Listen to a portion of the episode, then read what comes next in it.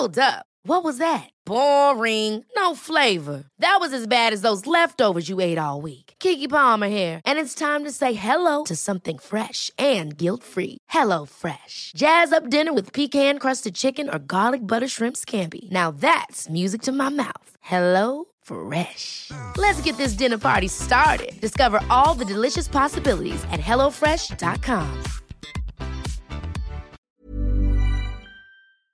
Cet épisode de chiffon est réalisé grâce au soutien de la marque Gemio. Vous devez très certainement connaître cette marque de joaillerie qui a pour symbole un petit chaton rose. Depuis 7 ans, date de leur création, les bijoux Gemio sont fabriqués en France dans des ateliers qui travaillent pour les grandes maisons de la place Vendôme. Gemio, ce sont des prix justes et la possibilité de choisir le métal et la pierre de votre choix au sein d'une large palette de couleurs. À l'occasion des fêtes de fin d'année, Gemio vous offre un très beau cadeau.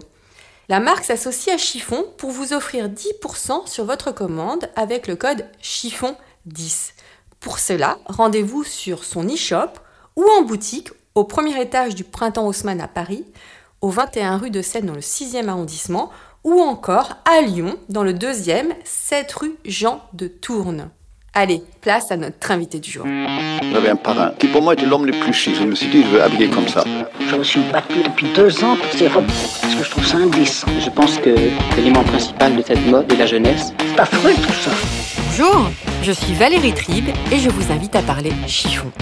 Oui, parlons de fringues, de fripes, de frusques, de nippes, de sapes. J'ai créé ce podcast pour analyser votre relation avec votre garde-robe, pour avoir votre vision sur la mode et votre lien aux vêtements. Pour ce faire, chaque semaine, j'invite à ce micro une femme ou un homme, connu ou inconnu, jeune ou moins jeune, pour qu'ils nous dévoilent leur rapport aux fringues. Allez, chiffon, sape, chiffon, chiffon, c'est parti Pour ce nouvel épisode de Chiffon, mon invité a 29 ans et est un véritable ovni dans le monde de la mode. Fils d'immigrés sénégalais, quatrième fils d'une famille de sept enfants, il a grandi à Villepinte et a fait de l'imprimé wax l'étoffe chic. Il a créé avec son frère la marque Maison Château Rouge en 2015, marque qui s'est invitée en trois ans à la Fashion Week, dans les boutiques branchées de Londres, Tokyo ou Pékin, dans les allées de Monoprix et même à l'Élysée. Bonjour Youssouf. Bonjour Valérie. Alors, il est sympa Macron? Euh, alors Macron, très très sympa. Euh, je pense que c'est parce que c'est un... Je sais pas si c'est parce que c'est un président qui est dans l'air du temps, mais en tout cas, je l'ai je l'ai trouvé très sympa. Bon. J'ai rencontré deux fois. Et, puis Et- après, j'ai fait, bon, on a fait une tournée ensemble. donc T'as fait un- une tournée, comment ça une tournée Alors on Je a savais fait. pas que Macron était chanteur Non, pas du tout. non, je plaisante. Voyage de presse, c'est ça? Exactement. C'était pour euh, sa première tournée en Afrique et on est allé en- au Ghana, en Côte d'Ivoire et au Burkina Faso. Et qu'est-ce que ça t'a fait quand t'as reçu l'invitation? Ben j'y ai. Alors moi j'ai euh, j'ai eu quelques doutes, mais après c'est vrai que j'avais été. Comment euh, ça t'as eu des doutes Tu- Bah parce que au, non, au départ, c'est la Fédération française du prêt-à-porter euh, qui m'a contacté. Euh, ensuite, ils m'ont dit que j'allais sûrement être contacté par l'Elysée. Je, alors c'est pas que j'y croyais pas, mais tant que j'étais pas dans l'avion, je me suis dit que ça allait forcément pas marcher ou j'allais pas, j'allais pas faire le voyage avec lui. Et lorsque j'ai montré à mon père euh, le mail, etc., il m'a pas du tout cru. Il m'a même demandé d'imprimer tous les mails que j'ai reçus de l'Elysée et, il- et ensuite je lui ai demandé de m'accompagner à l'aéroport pour qu'il puisse voir ça de ses propres yeux. Et euh, c'est ensuite lorsqu'on s'est retrouvé dans, on est allé, c'était à Orly, au, au pavillon euh, d'honneur Mhm. de, de, de Orly. Et euh, là, il a vu le tapis rouge, des voitures de ministres, etc. Et euh, et puis en plus, mon père, on est très pudique. Enfin, on est d'une est soninké, donc on est vraiment très très pudique. On se montre pas trop nos, nos sentiments, etc. Par exemple, moi, pour dire bonjour à mon père, on se serre la main. Et là, et, je lui dis au revoir, donc il me serre la main. Et ensuite, je pense qu'il réalise vraiment ce qui se passe, donc il me reprend par le bras et il me prend, et il me prend dans ses bras pour me dire, euh, pour me dire bon voyage. Et là, ça m'a vraiment touché. Oh. Et euh, c'est là aussi où il a réalisé que c'était, euh, c'était réel. Bon, et est-ce que Macron dans l'avion avait une chemise maison Château Rouge Pas de chemise maison Château Rouge. J'ai essayé pourtant. C'est vrai? J'ai essayé, mais voilà, je pense que par sa fonction, c'est compliqué de porter du wax. Mais euh, tout est possible. Donc, Pourquoi euh, pas en privé au Touquet ou en privé avec au Touquet. Brigitte Après, il faut qu'on envoie un, un journaliste ou un photographe pour qu'il puisse euh, immortaliser ça. et une robe pour Brigitte? Et on a, j'ai, offert une robe à, à Brigitte Macron. Pour l'instant, j'attends toujours la photo, mais, euh, mais on lui a offert une robe. Comment expliques-tu ton ascension? Parce que l'année 2018 a été ton année. Je crois que toute la presse a parlé de toi. Euh, je sais pas si toute la presse. Après, je... comment expliquer ça? C'est toujours euh, compliqué pour moi parce que, pareil, hein, c'est une surprise. Enfin, c'est il y a quelque chose de très magique, euh, très attractif autour du projet et de la marque que je ne peux pas expliquer. Après, je pense que c'est le fait d'être là au bon moment, au bon endroit, et euh, c'est aussi parce que avec Maison Château Rouge, on a créé une marque qui est dans l'air du temps. C'est une marque à la fois qui euh, qui parle à beaucoup de monde, à une population qui est très diversifiée, à la fois des euh, des personnes de la diaspora africaine, mais aussi des Parisiens, à l'international également, et puis aussi voilà, c'est une marque qui a des valeurs économiques et sociales ancrées. De par notre association qu'on a lancée au départ avant de, avant de faire la marque. Tu peux rappeler le nom de l'association? Alors l'association s'appelle Les Oiseaux Migrateurs, Tu l'as créée avec ton frère, c'est ça? Que j'ai créée avec mon frère en 2014 et euh, qui avait pour objectif de participer de, de manière collaborative au développement de petites entreprises africaines. C'est vraiment le cœur, enfin c'est comme ça qu'on a débuté hein, en réalité, c'est qu'avec mon frère, en fait depuis qu'on est en âge de travailler, on participe à des cotisations pour, euh, pour aider le village. Euh, et dernièrement, on, on participait au, dé- au- à une cotisation pour euh, financer un centre hospitalier au village. Et je crois qu'il y avait une cotisation de 300. Il est où le village? Il est à, au Sénégal, à- il s'appelle, c'est le village de Balou, qui est près de Bakel. Donc c'est à la frontière entre la Mauritanie, le Mali et le Sénégal. Et euh, on devait cotiser, je crois que c'était 300 euros par personne ou quelque chose comme ça.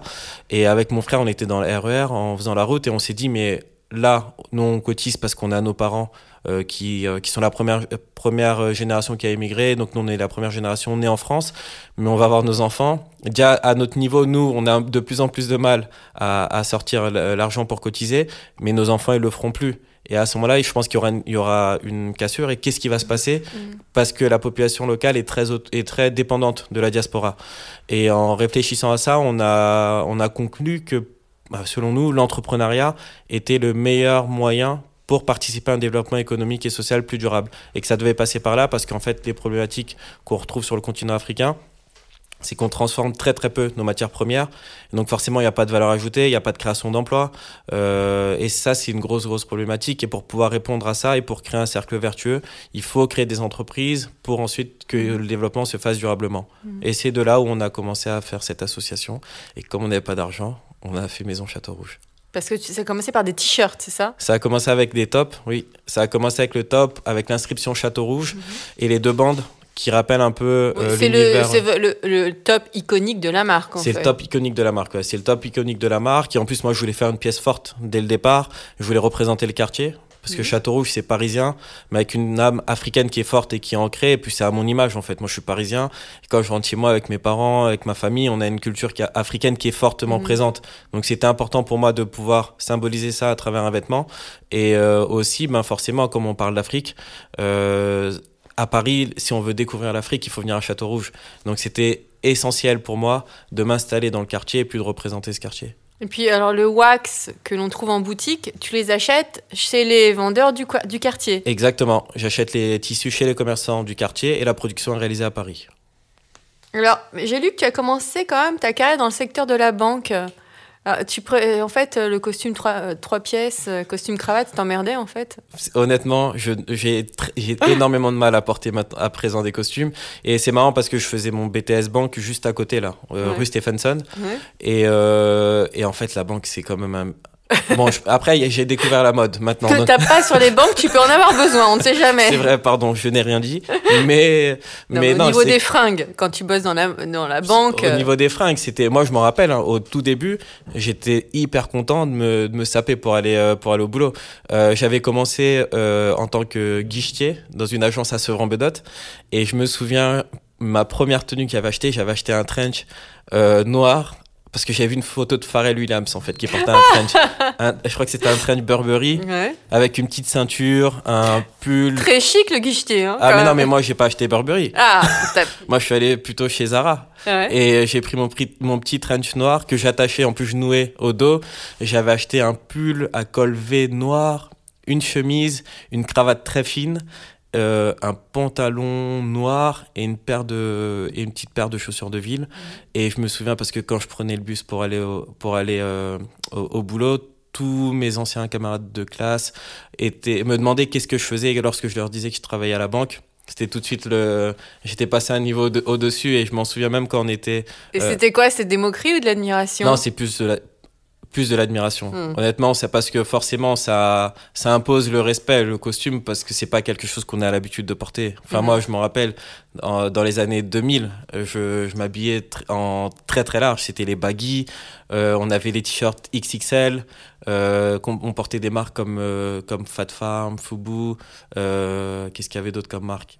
Les- La marque de de Puff Daddy, c'était à l'époque Sean John, je crois. Voilà, on portait toutes ces marques-là et c'était très très large. Et euh, là, tout de suite, je suis passé dans un autre, dans un, dans un autre monde. Euh, que penses-tu de la mode justement en banlieue? Puisque tu as grandi à Villepinte. Exact. Euh, la mode en banlieue, bah là, c'est assez marrant d'ailleurs. Ce qui se passe, c'est que moi, je sais que dans les années 90, la mode en banlieue, c'était très, bah, c'était Lacoste. euh, Il y avait les bombardiers. On avait. euh, C'est très marque, en fait. C'était, c'est très marque. On est très porté marque. Et et il y a beaucoup de, moi, je- même à la rentrée des classes, lorsqu'on achetait nos vêtements, on allait, on, on allait à la fenêtre et on montrait, on montrait nos vêtements à nos amis pour dire voilà j'ai acheté telle chaussure, j'ai acheté telle euh, veste, j'ai acheté euh, tel pantalon. Et à chaque fois il fallait montrer qu'on avait acheté de la marque. Et euh, le fait d'avoir les logos apparents, de montrer c'est un c'est un peu voilà c'est une comment dire ça? Bah, je pense que la marque les vêtements reflètent ce qu'on est. Donc forcément on est un peu dans un monde de l'apparence où il faut tout le temps prouver. Et ça passe par la façon dont on, on s'habille. Ça, c'était quand tu étais ado. Et comment tu étais, petit garçon? Petit garçon, euh, j'ai pas beaucoup de souvenirs de moi. Euh, petit garçon, mais je, En jogging, en, en Ouais, train de jouer au foot moi j'étais, moi c'était jogging, football. et euh, non, honnêtement, je, je m'en souviens, c'est, on faisait que ça, on passait des journées à jouer au foot.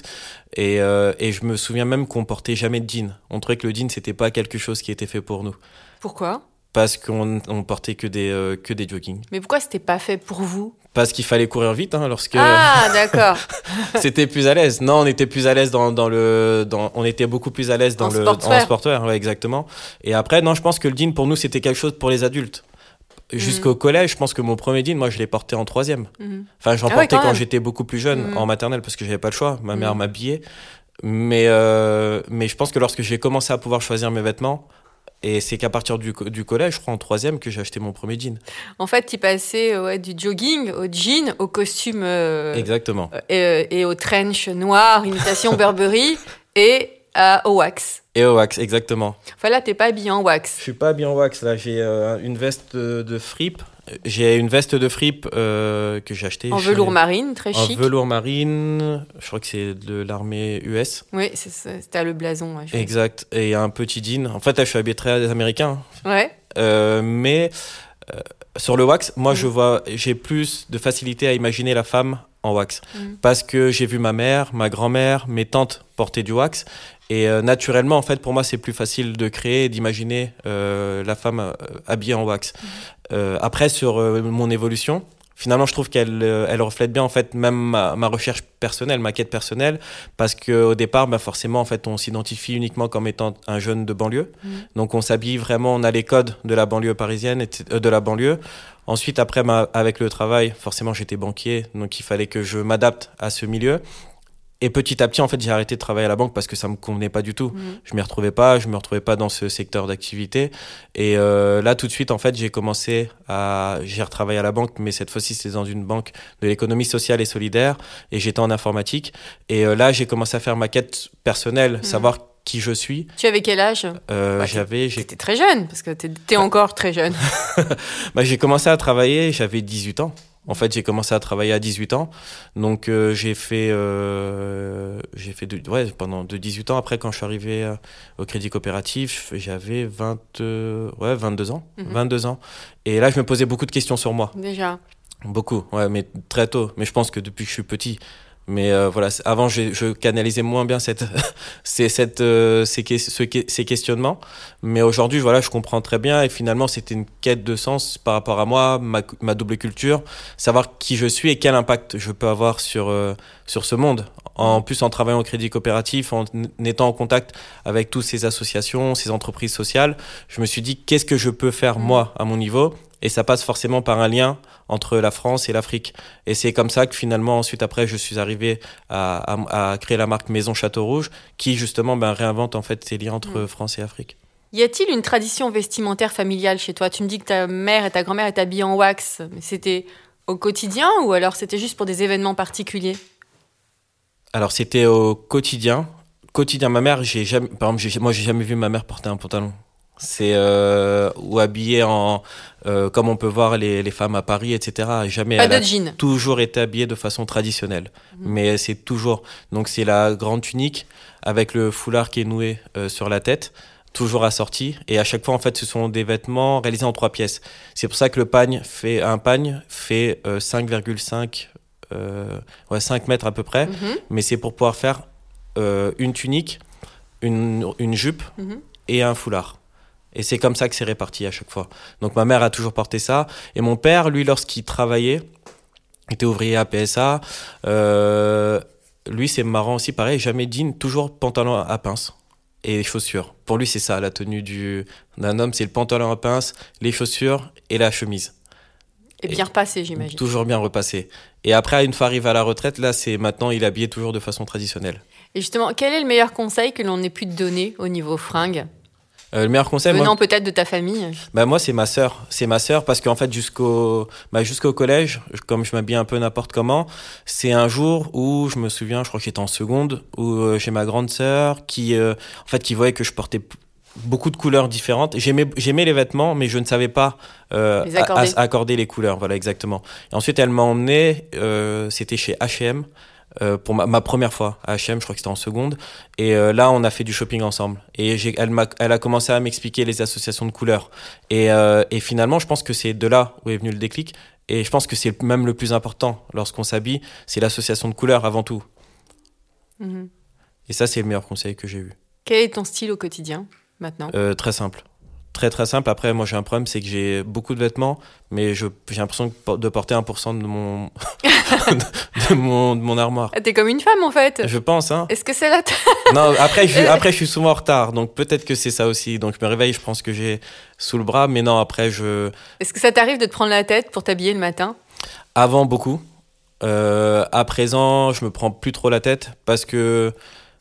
Parce que je- pense avoir passé un, un cap dans, dans ma tête, parce qu'avant, en fait, je me posais beaucoup de questions de savoir comment, si je me sentais bien, mais surtout comment les gens allaient percevoir la tenue que je porte. Alors que à présent, j'ai plus ce, ce problème-là, je me pose plus de questions. C'est la question que je pose souvent dans Chiffon justement. Est-ce que le regard des autres t'importe? Avant, c'était très important pour moi. C'était hyper important, mais je pense que c'est parce que c'est, il faut le temps de, de s'accomplir et de se réaliser. Et aujourd'hui, j'ai d'autres priorités entre guillemets, et je pense que en faisant mon projet, maintenant, je sais que ce qui est plus important pour moi, c'est lorsque Maison Château Rouge fonctionne et que les gens ont une bonne image de cette, de la marque et plus de moi. Je reviens à Macron quand Oui. même. Quand t'es allé à l'Élysée, t'étais habillé comment? Euh, alors quand je suis allé à l'Élysée, non là j'ai sorti le, le, le grand jeu. Oh là là, Là c'était euh, costume. Non, puis j'étais en retard encore parce que j'ai acheté mon costume le- juste, à- juste avant de partir. non, j'avais acheté un, j'avais acheté un costume bleu marine euh, APC, Mhm. assez simple. Ah oui, là t'es monté en gamme. Là, Là, c'est du APC. Là, c'était Mm. voilà, c'est APC, très simple, efficace, un petit col roulé, euh, marron, et puis une petite paire de, de chaussures avec les deux, avec les deux boucles. Euh, Très précis. Ouais, très très précis. Pour donner un. Et tu t'es pris la tête avant en te disant oh là là, mon Dieu, je vais à l'Élysée, comment je m'habille? Bah, ho- ho- honnêtement, oui, je me suis pris la tête. Je me suis pris la tête parce que je me suis dit, je vais aller comme je suis. Et après, je me suis dit, non, c'est quand même l'Elysée, j- on n'y va pas tout le temps. Et euh, il, faut, comme, il faut représenter. Donc là, j'ai préféré avoir une belle tenue. J'ai mis du temps avant de me décider. C'est pour ça que je suis allé en dernière minute Mhm. pour, euh, pour acheter ma tenue et y aller. Parce que sinon, en fait, j'avais aussi des, des costumes, mais je me suis dit, il faut marquer. Euh, c'est une occasion Oh, qui se présente pas toujours. Ça n'arrive pas tous les jours. Exactement. Quel est le vêtement que tu ne porteras jamais? Alors, le vêtement que je ne porterai jamais. euh, bonne question, il faut que j'y réfléchisse. Ah, la triple S, Balenciaga. Ça, c'est. La euh, da- grosse date shoes en fait. Honnêtement, c'est. Je sais pas, j'ai vu personne bien la porter pour l'instant. À chaque fois que je la croise, je trouve qu'il y a un problème. Je... C'est disproportionné. tu, tu mates beaucoup les gens dans la rue? Ouais. Mater au sens positif du terme. hein. Oui, je veux pas. Oui, oui, énormément. Je regarde tout, les looks, les femmes, les personnes même plus âgées. Je regarde systématiquement comment ils sont habillés ou quelle pièce il y a de qui est- quelle pièce est forte sur euh, et pourquoi ils ont choisi de s'habiller comme ça aussi. Mhm. Parce que finalement, en fait, enfin, je pense que personne s'habille au hasard, Mhm. vraiment. Donc C'est a- pour ça que Chiffon existe, justement. et c'est pour ça, oui, et mais, mon podcast mais bien sûr, mais totalement. Je pense que tout le monde se pose, même celui qui a pas de style. Enfin, pour nous, il, il a pas de style, mais lui, il réfléchit lor- lorsqu'il porte ses vêtements, même si c'est de mauvais goût. Je pense que lui, dans sa tête, il se dit que c'est possible d'associer ça Mhm. et ça. Donc après, j'essaie toujours de voir pourquoi il a pensé à s'habiller comme ça et qu'est-ce qu'est-ce qu'il y a de fort dans, dans sa tenue. Qu'est-ce que tu penses de l'expression être à la mode? Est-ce que ça veut dire quelque chose? Euh, être à la mode. Euh, bah, une... Je pense qu'aujourd'hui, ça a plus trop de sens. Euh, Il y, a, y a encore des tendances qui sont fortes et qui sont présentes, mais je pense qu'aujourd'hui, les tendances durent beaucoup plus longtemps. Alors qu'avant, on voyait, ça tournait très très vite. Après, peut-être que j'étais plus jeune et forcément, à mon âge, euh, les tendances qu'on avait d'un- d'une année à l'autre, elles changeaient. Alors que là, aujourd'hui, j'ai l'impression que ça dure beaucoup plus longtemps. Mais euh, être à la mode, ça ça n'a plus vraiment de sens. Je pense que lorsque, à partir du moment où on dit qu'on est à la mode, je pense qu'on est, on l'est plus. hein. On est déjà démodé. Je pense. Quel est ton vêtement ADN Un truc qui te, qui te ressemble vraiment? Qui me ressemble. Bah, je dirais le top. Le top euh, Maison Château Le- Rouge. Tu en portes quand même. Je porte, oui, oui, tout à fait. Je porte là, juste pas aujourd'hui, mais je porte, j'ai des chemises, etc. Et euh, non, et moi je suis content en fait de ce, de ce vêtement. Je me fais un peu d'auto-promo, mais je suis content de ce vêtement parce que justement, moi la problématique que j'avais, c'est que je ne trouvais aucune marque ou aucun vêtement en wax où j'avais, euh, j'arrivais à me projeter, me dire voilà ça, je peux le porter dans la vie de tous les jours. Et c'était hyper compliqué. Et c'est pour ça que je me suis dit ok, comment comment je crée, comment je ferais un vêtement en wax si je devais m'habiller en wax et si je devais le porter tous les jours? Et euh, je suis content d'avoir trouvé cet équilibre. Et euh, donc c'est la pièce, c'est ma pièce qui me ressemble. Après, sinon sur moi, ce que je porte tout le temps, je pense que c'est le, le jean. Ça c'est une pièce que j'ai tout le temps et que je porte facilement. Tu as trouvé le jean de ta vie? C'est souvent une question que je pose aux femmes, mais euh, ça peut être valable pour les hommes Bah, aussi. là, j'ai trouvé ça à Copenhague. euh, pendant mon, je suis allé au mois de, au mois d'août à Copenhague au mois d'août dernier, et j'ai trouvé un jean chez One Hundred. Mhm. Je le dis mal, je parle très mal One anglais. Hundred. Oui. Oh, moi aussi. Hein, Ok.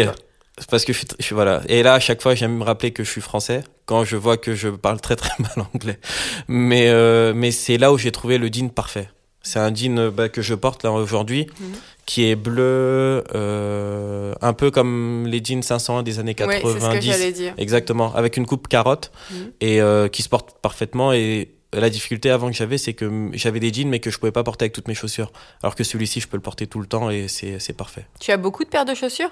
J'en avais pas beaucoup, mais là je commence, j'ai l'impression d'avoir une addiction. Euh, là, et, j'ai une amie qui, qui aime beaucoup les, les, les chaussures et qui en achetait énormément. Moi, j'avais toujours une paire de chaussures avant et je me rappelle, j'avais une paire de Nike tennis.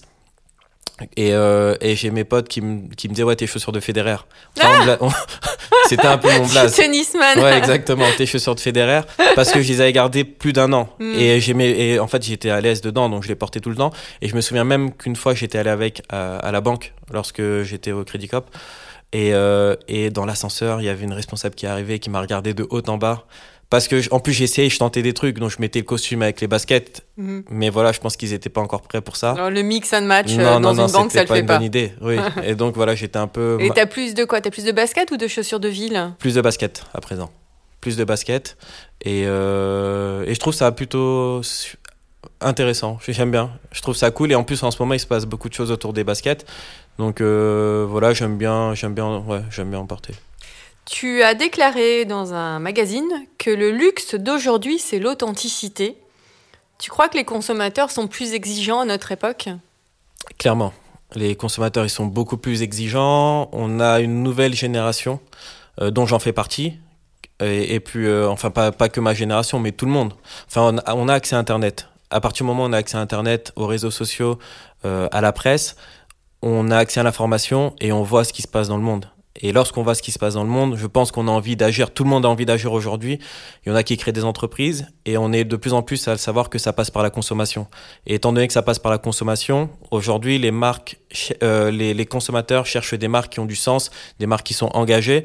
Et euh, même là, récemment, je parlais avec un, avec un, un fonds d'investissement qui expliquait qu'aujourd'hui, ils investissent uniquement, ils investissent uniquement dans des projets qui ont euh, une valeur en plus, donc qui soient sociales, qui ont du Mm. sens, parce que les, les entreprises de demain, une une entreprise demain ne pourra pas exister si elle n'a pas un impact soit économique, social ou environnemental. Pourtant, il y a des marques qui, je ne vais pas les citer, mais qui arrivent parfaitement, euh, alors qu'elles sont très controversées au niveau fabrication. Elles y arrivent. Après, je, moi, je pense qu'on vient à un tournant. Après, voilà, je suis pas, je suis pas sociologue ou Mm. économiste, mais je- j'ai vraiment l'impression. ouais, je sens que c'est en train de changer. Je sens que c'est en train de changer. Après, forcément, ils ont pris de l'avance pendant plusieurs années, donc c'est ce qui fait qu'aujourd'hui, euh, ces marques tiennent encore. Mais d'ici quelques années, d'ici dix ans, enfin, j'espère en tout Tu cas. crois que les gens vont se lasser de la fast fashion, notamment? Je pense que les- oui, je pense que les gens vont se lasser. Après, après la problématique de la fast fashion, moi je, je je peux pas taper dessus parce que forcément il y a des gens qui n'ont pas les moyens d'acheter. Ça coûte cher d'acheter euh, des, des vêtements euh, euh, de marque C'est souvent éthique. ça la voilà, problématique. c'est ça la hein. problématique. La- C'est la grosse problématique actuelle. Mm. Et bah, j'en parlais avec. euh, Il faudrait peut-être acheter moins, bah, il faudrait peut-être acheter moins. En plus, il y a de plus en plus de marques qui font de l'upcycling en ce moment.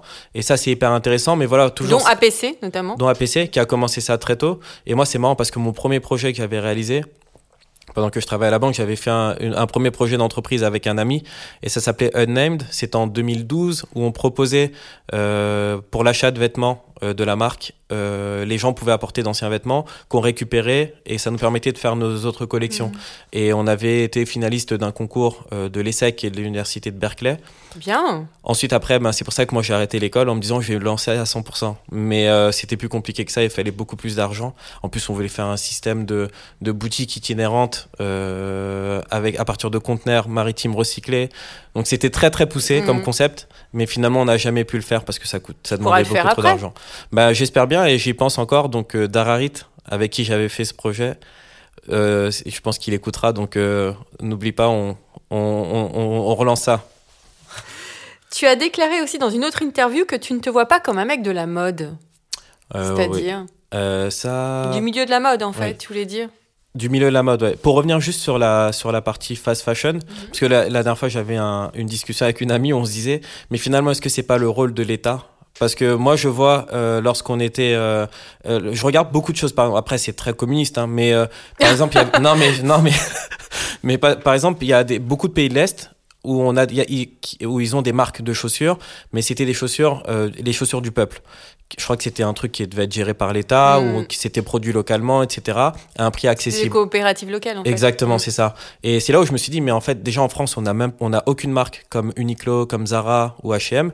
Et je me suis dit, est-ce que l'État n'a pas son rôle à jouer en faisant une marque euh, bah, où c'est bien produit, avec des bons prix et, euh, et là, on sort de la fast fashion. Eh et- ben, qui est copain avec Macron Ouais, je crois que c'est moi. C'est toi Bah alors vas-y Non, je suis et comme bah, comme on disait, je suis pas vraiment un mec de la mode. Donc, mais ce serait cool en plus. Et après, on pourra faire des collabs entre ces marques et des grands designers français. Donc, il y a plein de choses à faire autour Bah. de ça.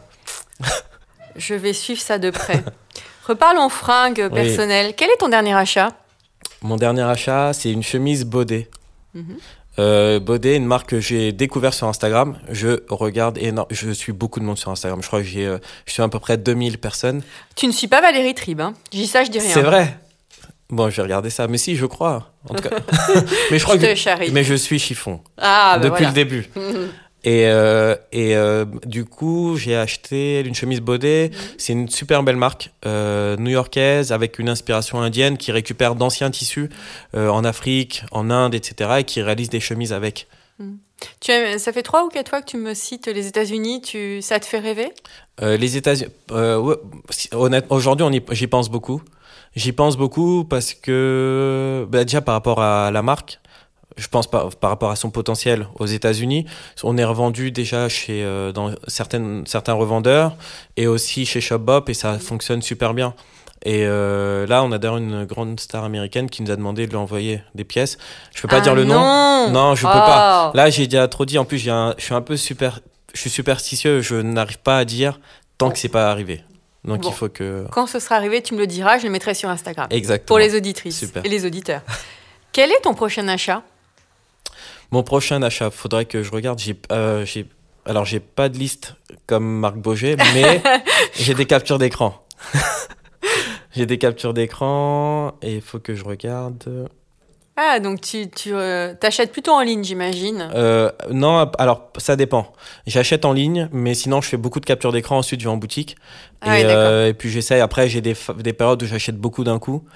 Et ou sinon après, ben je je je, je faisais avant. avant, je faisais des listes au départ. Et là, maintenant, je préfère faire les captures d'écran. C'est quand même la deuxième fois qu'on me parle de liste sur téléphone. La première, c'est Marc Boger. Là, c'est toi. Deux hommes. Comme quoi. Non, c'est hyper important. Mais euh, moi, j'arrive pas à retrouver. Mais je- Avant la fin de l'émission, tu avant me la diras. fin de l'émission, je retrouverai. Que fais-tu des vêtements que tu ne portes plus? Je les stocke. Je, les, je stocke beaucoup, beaucoup de vêtements. Avant, je donnais à Tu mon les petit frère. pas? Je, je donnais à mon petit frère, comme on est une, on est une grande famille. Donc euh, forcément, c'était plus simple. Même depuis qu'on est petit, nous, ça a toujours été comme ça. C'est que même, alors, mon père nous achetait des vêtements avec deux tailles en plus Ah lorsqu'on était plus jeune, pour qu'ensuite, lorsqu'on, lorsqu'on, pour qu'on puisse grandir avec le vêtement déjà, Mhm. mais pour qu'ensuite on puisse le donner à, à- à- au petit frère ou à la petite sœur qui suit. Mhm. Et euh, ce qui fait que nous, en fait, ben, à chaque fois, mes vêtements, je les porte plus, je les donne à mon petit frère. Mais aujourd'hui, j'ai mon petit frère qui est plus grand que moi. Je sais pas ce T'es qui. déjà très grand Et il est beaucoup, il fait, je crois, il fait 1m96 ou quelque Mhm. chose comme ça, beaucoup plus costaud. Donc, il peut pas euh, prendre mes vêtements. Alors, ce que je fais, c'est que moi, je stocke beaucoup. Et en fait, ma mère, après, envoie les vêtements euh, au Sénégal. Donc, euh, une, fois par, euh, une fois par an, on fait des gros. euh, on envoie ça au Sénégal avec des gros. Des gros, pas des conteneurs. Conteneurs. Ouais, des conteneurs, exactement. Et euh, c'est comme ça qu'on arrive à donner une seconde vie à nos vêtements. Tu disais que c'est ton papa qui, qui vous achetait des fringues? C'est mon père et ma mère. Euh, mon, mon père, parce qu'à chaque rentrée, en fait, on allait avec lui. On pour avait- acheter des vêtements pour de marque acheter des compris. vêtements de marque. On allait à, Cli à Clignancourt, au marché Opus, Mhm. le marché Malik. Et euh, c'est là où on achetait nos, euh, nos vêtements. On avait une paire de chaussures. Je me souviens, c'était c'était très calculé. C'était, on avait une paire de chaussures de marque, vraiment, genre, qui, avec un, un petit coup. Là, J'imagine le avait- budget. et, euh, bah, c'était un petit budget, ça c'est clair. hein. Et euh, ensuite, on avait une petite paire de chaussures que je pouvais utiliser, avec les- lesquelles je pouvais jouer au foot, etc. Mhm. J'ai acheté mon survêtement et mon pull. Voilà, c'était ma tenue pour la rentrée. Et après, ma mère, elle aimait bien faire des surprises, nous acheter euh, des petites pièces par-ci par-là. Et je m'en souviens une fois où, où elle avait acheté, elle était venue avec un survêtement Lacoste, Waouh mais c'était un faux. Ah Et, euh, et je j'aime pas décevoir ma mère, mais j'ai pas j'ai pas pu le porter parce qu'en plus surtout le Lacoste à l'époque, on savait exactement distinguer un vrai d'un faux, donc on regardait tout le sens crocodile du crocodile était à l'envers, exactement. exact. Donc il y avait tout ça qui était vérifié sur le pantalon, on regardait si le crocodile était bien placé, à la bonne hauteur, la couleur de la langue du crocodile, enfin tout Mais était alors, comment vérifié. t'as fait? Bah je l'ai jamais mis. Je l'ai jamais mis et puis en fait elle a compris et du coup depuis ça elle a plus acheté de... elle nous a plus acheté de vêtements. Alors, tu as 29 ans? Comment te vois-tu dans 50 ans? Dans 50 ans. Mhm. Euh, bah, récemment, j'ai pris une décision, c'est euh, tous les 10 ans me consacrer à une activité. Euh, Peut-être pas changer totalement de vie, mais là, je me suis dit, bon, bah, j'ai une décennie euh, sur laquelle je, je travaille sur la mode. Ensuite, la seconde décennie, c'est sur la restauration. J'aime beaucoup euh, la restauration, euh, la pâtisserie surtout, parce que je voulais faire un CAP cuisine au départ, Mhm. mais que j'ai jamais fait. On m'a découragé, mais j'aime toujours ça. On m'a découragé lorsque j'étais au collège parce qu'on m'a dit que c'est que je pouvais faire mieux. Hmm. Alors que et c'est vraiment dommage parce qu'en fait c'est quelque chose qui me plaisait énormément et euh, je pense que j'aurais pu être un bon pâtissier en plus. Bah maintenant, il y a des, des gens qui sont diplômés de grandes écoles, qui deviennent bouchers ou, ou charcutiers ou, les, ou euh, qui ouvrent des laiteries dans le 9e. C'est très à la mode. Tout à fait, ouais, c'est très à la mode et, euh, et je pense que j'étais peut-être un peu en avance sur mon temps. Bah, exactement. Quelle est ta définition de l'élégance? Alors ma définition de l'élégance, bah, je pense que être élégant en fait c'est être à l'aise, être euh, en phase avec ce qu'on porte et, euh, et bien se sentir dans ses vêtements avant tout. Même avant de porter des pièces de marque ou de grande qualité, mais c'est surtout être confortable dans ses vêtements et se sentir à l'aise. Qu'est-ce qui te fait justement Tu es, dans la rue et tu vois un, un homme et tu dis waouh, il est élégant. C'est justement parce que tu le sens à l'aise ou il assume sa tenue ou Bah, je pense que c'est a un truc? c'est parce qu'il est à l'aise et qu'il assume la tenue. Et en fait, ça, ça crée un tout et ça donne justement après ce côté un peu charismatique euh, chez une personne. Mais c'est parce qu'il assume et qu'il est à l'aise. Et c'est le plus important avant tout. Parce qu'on peut voir des gens qui portent des vêtements qui coûtent très cher ou de très très bonne qualité, mais à, à qui, avec qui ça marche pas. Donc, Qu'est-ce qu'une femme élégante pour toi? Une femme élégante, c'est une question difficile.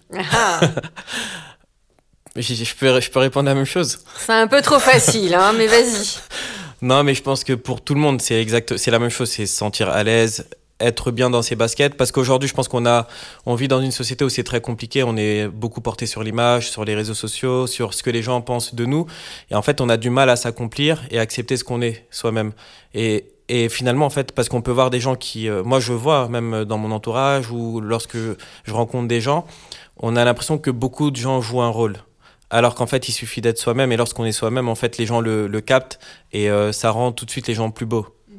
Bah, déjà, oui, tu parlais des réseaux sociaux. C'est vrai que ce que tu vois sur une photo n'est pas forcément la réalité. Mais c'est souvent pas la réalité en plus. Enfin, les gens savent très bien se mettre en, en avant. Aujourd'hui, on est devenus nos, des, des- nos propres marques. Enfin, on communique comme si on était une marque, on montre que les, bons, les beaux aspects de nous, etc.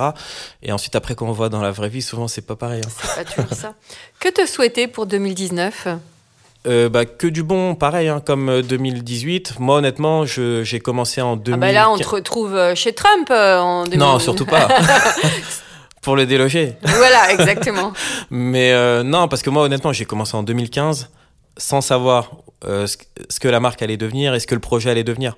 Et euh, tout a été. J'ai rencontré des personnes super bienveillantes, euh, euh, des, avec des marques avec qui on a fait de super belles collaborations.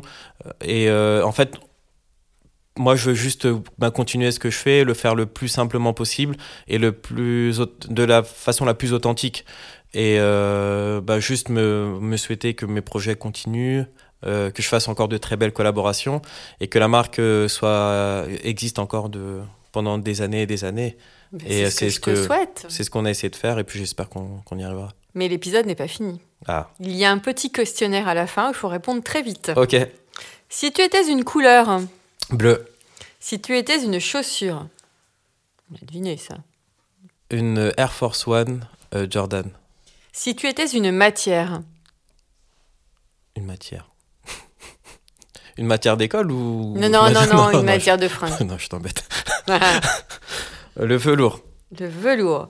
Si tu étais un accessoire, La casquette. si tu étais un parfum, Euh, balle d'Afrique de Byredo ou Biredo, on m'a dit que ça se dit. si tu étais un pull, Hmm. Eh Ben, je serais. Alors, il y a Atelier Bartavel qui a fait des pulls avec les Yaya euh, en Grèce et euh, des pulls tricotés à la main par des grands-mères en, Ah, en oui. Grèce. Donc voilà, je serais ce pull. si tu étais un créateur ou une créatrice, De mode, j'en connais pas beaucoup en plus. Euh, bah, tu peux me dire Joker. hein. Joker, Si tu étais une femme, ma mère. merci infiniment Youssouf. Merci Je Valérie. tiens à te dire que j'étais très touchée par euh, cette émission et euh, reste aussi humble et simple. Merci beaucoup, vraiment merci. Je tiens à remercier aussi les partenaires de cette émission, Gemio ainsi que le magazine Grazia. Je vous dis à la semaine prochaine. En attendant, ne vous prenez pas la tête avec vos fringues et portez-vous bien.